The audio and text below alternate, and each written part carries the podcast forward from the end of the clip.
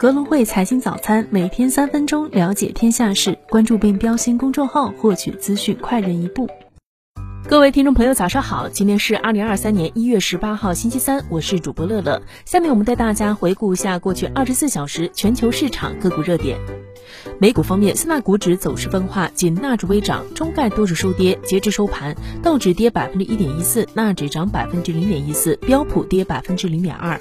消息面上，据欧佩克月报，二零二三年全球经济增长预测为百分之二点五，全球原油需求增速预测为二百二十二万桶每日。美国一月纽约联储制造业指数录得负三十二点九，为二零二零年五月以来新低。加拿大十二月 CPI 月率录得百分之负零点六，为二零二零年四月以来最大校服中概股都是收跌，KWEB 跌百分之三点三六，台积电涨百分之二点五二，联电涨百分之二。二零二二年营收、净利润均超市场预期。阿里跌百分之一点五六，拼多多跌百分之二点二二，京东跌百分之五点七二，理想跌百分之二点八，蔚来跌百分之三点三一，小鹏跌百分之六点三一，宣布降价。滴滴涨百分之一点九六，滴滴出行 APP 目前已在安卓手机应用市场上架。华住跌百分之四点六二，雅朵跌百分之十二点五六，B 站跌百分之五点一一，富途。跌百分之三点二二，瑞幸咖啡跌百分之二点九一，名创优品跌百分之二点七一，新东方跌百分之十一点九八，第二财季净营收六点三八二亿美元，同比降百分之三点一。大型科技股涨跌不一，苹果涨百分之零点八八，发布 M2 Pro 和 M2 Max 芯片；微软涨百分之零点四七，谷歌跌百分之零点六九，亚马逊跌百分之二点一一，特斯拉涨百分之七点四三。消息称，特斯拉、比亚迪、现代汽车正在敲定在印尼的投资协议。Meta 跌百分之一点一八。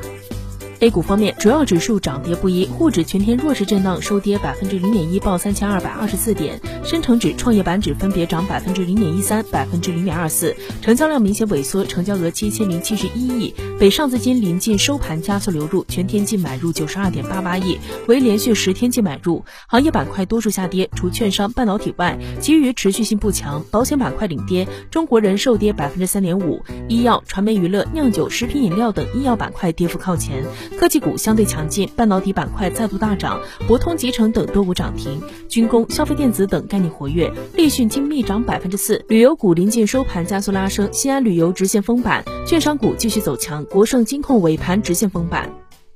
全球个股热力图的详细内容可在早报正文中查看。宏观经济方面，去年全国人口减少八十五万人，六十一年来首次负增长。国家统计局局长康毅表示，人口负增长的趋势应该是成立的，但并不用太急着担心这个问题。人口最主要的问题在于人口总量、人口结构和产业体系是否是相匹配的。刘鹤表示，房地产业是中国国民经济的支柱产业，巨大的需求潜力将为房地产业发展提供有力支撑。经过努力，二零二三年中国经济将实现整体性好转，增速达到正常水平。